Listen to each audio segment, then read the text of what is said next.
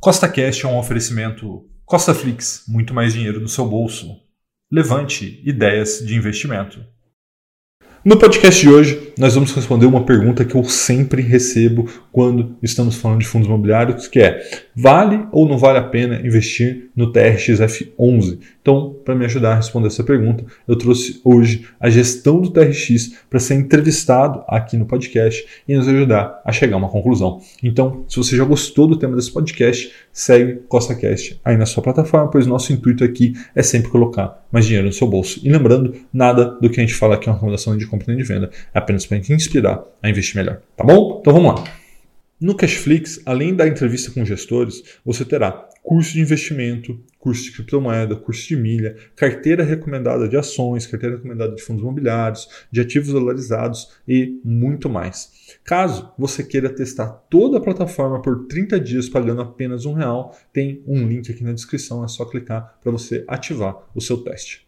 Então agora, com a ajuda da gestão do TRX, né, do Gabriel Barbosa, queria também já agradecê-lo pela disponibilidade, vamos tentar responder a pergunta central desse vídeo, que é, vale ou não vale a pena investir no TRX F11? Então vamos lá, vamos ver a entrevista do Gabriel. A pergunta é, de acordo com o seu relatório gerencial aqui, hoje a relação securitização em ativo de vocês é 46,53%, né? quase metade. Né? Isso. É, qual, na visão de vocês, né, é, é, qual que é o limite, né? Ou seja, a, a diferença entre a dose, a, a, diferença entre o veneno né, e o antídoto é a dose, né? É, até o momento, concordo com tudo que você falou. Estou é, muito é, feliz com o que vocês fizeram até aqui. O grande medo do mercado, e aqui eu sou só o portador dele, é uhum. até onde esses caras vão, entendeu? Daqui a pouco os caras estão com 70, 80, 90, 120, e aí? Onde que isso vai parar? Queria que você comentasse um pouco sobre isso.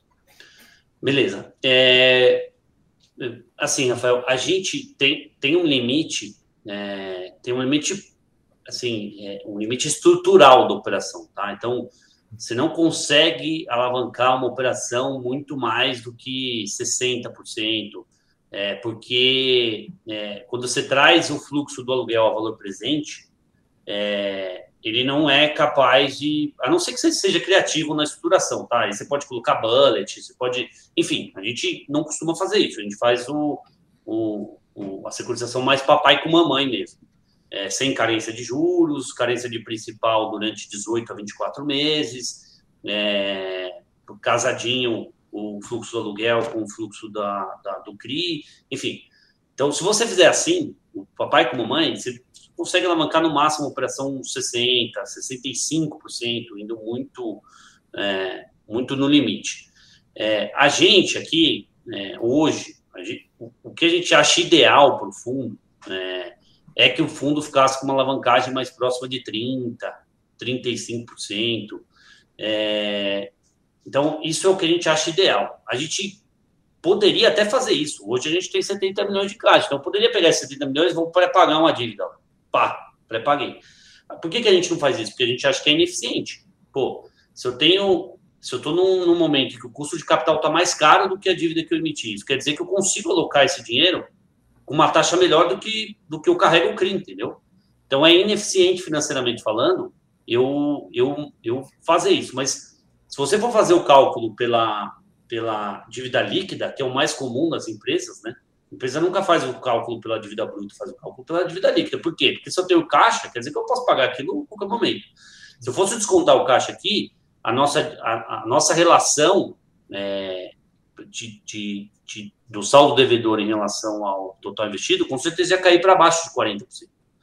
Então, é, esse, esse é um, um, um, detalhe importante. Né? Assim, mais do que o tamanho em relação ao ativo, é o quanto que eu tenho de caixa para fazer frente a, a, a, a, amortizações dos próximos 12 meses, próximos 6, 12, 18 meses. E hoje essa relação é super saudável. É, além disso, como a gente faz esse, esse, essa operação papai com mamãe, como eu disse, é, você vê que a gente coloca lá também no nosso relatório a relação da necessidade de caixa dos próximos 12 meses em relação ao patrimônio líquido. É, o que, que isso quer dizer, né? Pô, imagina que eu não tivesse caixa, é, numa situação muito difícil, eu não tiver, o caixa acabou, é, eu não tenho janela de mercado para captar, o fundo está descontado na bolsa em relação ao valor patrimonial, eu tenho que sair com uma, uma, uma, uma emissão às pressas num, num, num valor abaixo da cota patrimonial. A diluição que eu teria que fazer para o meu investidor seria de 3% para captar o recurso necessário para pagar os próximos 12 meses de amortização. Então, é uma diluição muito pequena. E ao longo de toda a. A gente tem, tem CRI aqui que vence daqui 20 anos, né? É, então, ao longo de todo o, o, pagamento desse fluxo, nunca em um ano o, o, o, valor que eu tenho que pagar em 12 meses daquele ano é maior do que 4% do PL. Então, é, embora seja um valor alto, a, a, o valor da, do saldo devedor em si, a gente tem 642 milhões ali, o valor atualizado pelo relatório, é, ele é diluído em 20 anos. Então, é, para um fundo do nosso porte, do nosso tamanho, é, a gente entende que é super saudável a gente ir pagando isso aos pouquinhos. Além disso, Rafael, assim, outra coisa que diminui esse risco, hoje o fundo tem 48 imóveis. Você bem disse, você bem disse que a gente vendeu um imóvel no, no, no ano passado, o imóvel da Camil, ele ia ficar vago, a gente encontrou um comprador, vendemos, fizemos uma boa TIR, um resultado importante para o fundo. É, é, então, assim, esses imóveis que a gente tem no fundo são imóveis é, líquidos, do ponto de vista de, pô, são imóveis que têm valor entre 40 e 100 milhões, não são imóveis de 300, 400 milhões, imóveis diversificados regionalmente, então eu tenho desde imóvel aqui em São Paulo até imóvel, é, inauguramos recentemente uma loja em Porto Velho, então uma loja nova do fundo, etc. E são, e são imóveis que têm ainda, os imóveis que eu comprei, dois, que a gente comprou em 2020, tem 13 anos e meio ainda de contrato atípico com o Grupo Pão de Açúcar e Açaí. Então, são imóveis que a gente encontra comprador. Comprador que quer ter renda, que, que tanto comprador regional, investidor pessoa física, como, como fundos imobiliários. A gente é bastante assediado por outros investidores querendo comprar imóveis do nosso portfólio. É, e isso gera liquidez, né? É, e desses 72 milhões que a gente tem em caixa hoje, 50 milhões são do imóvel da Camil que a gente vendeu no ano passado. Então, é, por isso que a gente, cara, fica bem tranquilo.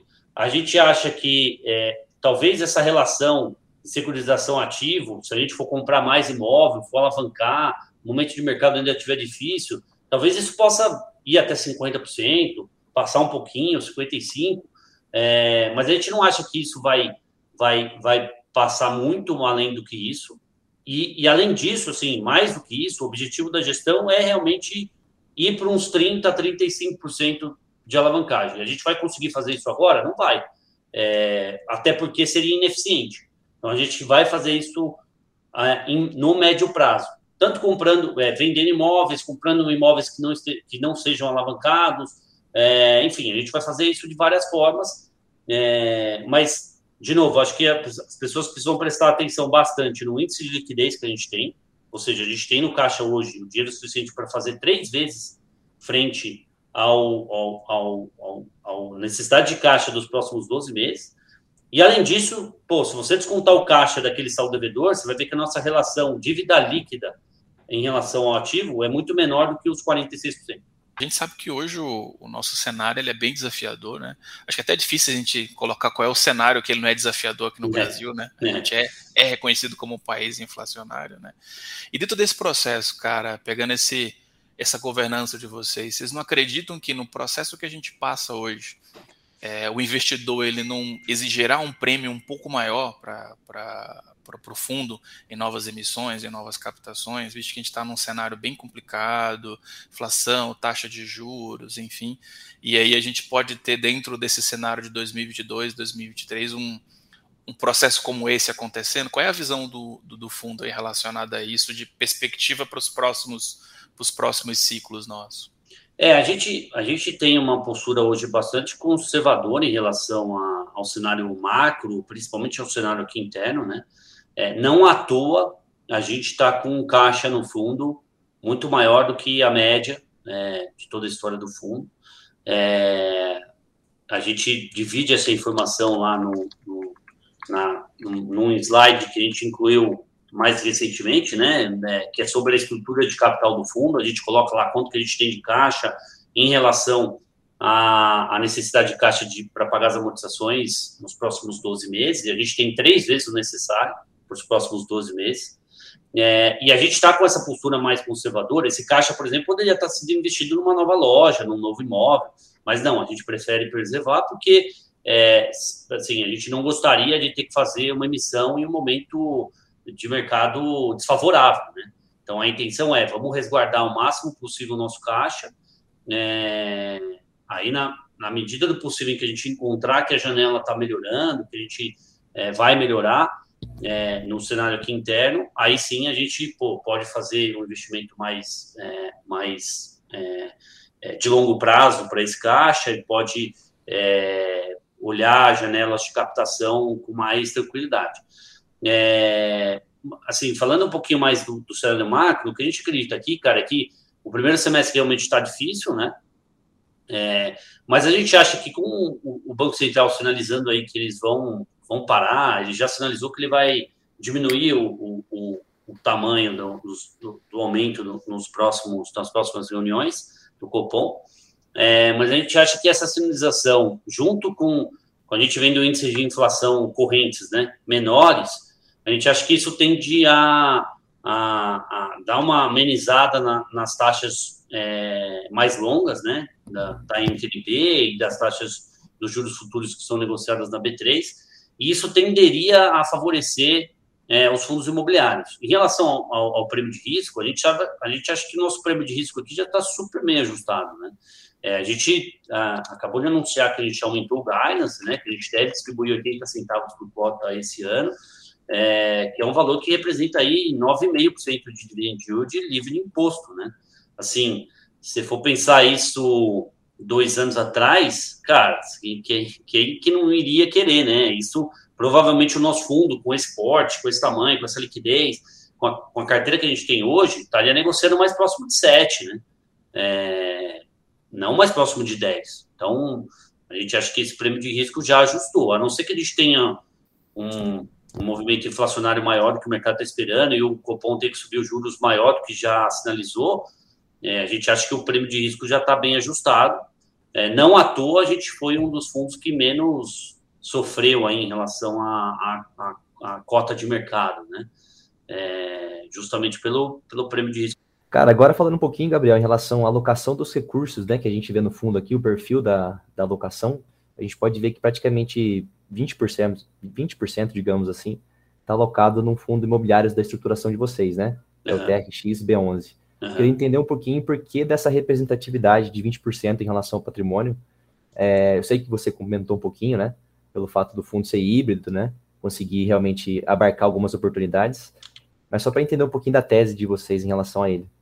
É, o, o TXB11, cara, ele não é uma estratégia apartada, tá? Ele, na verdade, ele é um braço do TXF11. Então, tanto que se você for ver no, na página 15 lá, em que a gente coloca a estrutura financeira do fundo, é, a gente mostra que o, a gente considera que o TXF11 tem 48 imóveis, sendo que 31 desses imóveis são investidos diretamente pelo TXF11 e 17 são investidos através do TXB11. Por que, que o TXB11 existe? Né? É, quando a gente fechou a operação com, com, o Grupo Pão de Açúcar lá em março de 2020, é, a gente assinou o contrato de, de, compra e venda com o Pão de Açúcar no dia 5 de março. É, a semana seguinte foi a semana que foi decretada a quarentena em São Paulo, e teve aquele circuit breaks na bolsa em sequência. Então a gente tinha assinado um cheque de 1 bilhão e 200 milhões de reais e o, e o mercado virou de cabeça, né? É, então, assim, a gente teve que ser. É, é, a gente teve que achar formas de fazer essa operação parar de pé, porque a gente acreditava que essa operação tinha muito valor. Eram imóveis, pô, é, do, do portfólio do Grupo Pão de Açúcar, que estavam nas melhores regiões das cidades é, era um portfólio realmente único. Então, a gente precisava fazer essa operação acontecer. E aí, é, na época, era uma operação de 1 bi 200 para um fundo que tinha acabado de sair do IPO e tinha 190 milhões de PL. Então, era meio que desproporcional o tamanho da operação com o tamanho do nosso fundo. A gente foi conversar é, com os investidores que ancoraram a gente no, no IPO, que eram investidores institucionais, é, e os investidores institucionais gostaram muito da operação é, do Pão de Açúcar. Falaram, cara, eu quero participar até o limite da onde eu puder participar. É, só, só que aí a gente encontrou um entrave, porque esses investidores institucionais, FOFs, né, fundos de fundos, eles não podem ter mais do que 10% do PL deles no mesmo fundo. Então, eles, se eles quisessem, se eles colocassem o dinheiro que eles gostariam de colocar naquela operação é, só no TXF11, eles enquadrariam lá na, na, na, operação dele, entendeu? Então, o que, que a gente fez para viabilizar mais dinheiro para essa operação do Pão de Açúcar? Pô, beleza, a gente entendeu a sua dificuldade, então a gente vai fazer o seguinte: a gente vai abrir um fundo que é um braço do TXF, ele é o TXB, não à toa ele chama TX Real Estate 2, né? Então, o TXF11 é o TX Real Estate original. É, e, e ele é um braço do TXB. Vocês, investidores institucionais, vocês alocam no TXF até onde vocês podem, até o seu copinho, e depois a gente, é, é, é, depois que eles encherem o copinho no TXF, a gente libera vocês investirem no TXB. Vai ser um, um investimento na mesma operação, é, num braço do fundo, né? né? Só que o TXF vai ser o maior investidor do TXB. Então, o TXF, é, é, assim, por, pelo combinado e, e, pela nossa decisão aqui, sempre vai ter 50,01% das cotas do TXB para a gente ter o controle do fundo, né? É, e foi assim que foi combinado. Então, o TXB é um fundo que tem prazo determinado, é, é um fundo que tem prazo determinado junto com os vencimento dos contratos dos imóveis que ele adquiriu, que são 15 anos. E se você for olhar o regulamento, a previsão dele ser liquidado é sendo incorporado, os imóveis que ele tem sendo incorporados pelo TXF. Então, já está previsto até no regulamento que em algum momento a gente vai incorporar esse fundo e os imóveis que ele tem é, no TRXF11. É, quando especificamente a gente não sabe dizer, mas é, a gente gostaria que fosse o mais rápido possível, que a gente precisa combinar isso, achar uma janela de mercado que seja possível, combinar com os investidores do, que fazem parte lá também do TXB, enfim. Mas a tendência é que o TXB seja incorporado no TXF e aí a gente simplifica essa estrutura é, sem ter o TXB e sem ter que contar essa história aqui para você.